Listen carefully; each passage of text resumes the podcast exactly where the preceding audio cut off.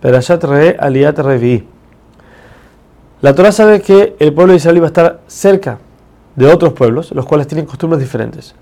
Por ende, la Torah les dice ahorita que está prohibido cuando una persona, un cercano, fallece, rasgarse el cuerpo o la cabeza en señal de luto, como hacían los otros pueblos, mostrando su sufrimiento. La Torah prohíbe ese comportamiento.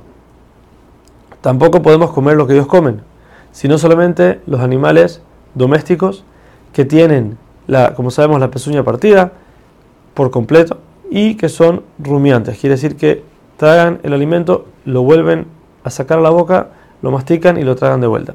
Cualquiera que no tenga ninguna, que no tenga las dos, quiere decir que aún y que tenga una, está prohibido totalmente. Y eso es en los animales. Las aves, la Torah nos trae una lista de cuáles son las aves permitidas y cuáles son las prohibidas. Lo mismo, cualquier animal, aun y que sea apto para comer, si falleció, está prohibido comerlo, no solamente eso, sino que no puedes tocarlo al momento en que vas a subir a Jerusalén en las fiestas, ya que en las fiestas uno tiene que estar puro, y al tocar estos animales uno se impurifica. ¿Qué se hace con él? Se le regala al Gerto Shav. Gerto Shav es un no judío que decidió no hacer más idolatría, pero él no es judío, entonces él sí puede comer carne, la cual no se hizo, no se hizo shejitá como tiene que ser. Por último, la Torah nos dice las leyes de no cocinar carne con leche.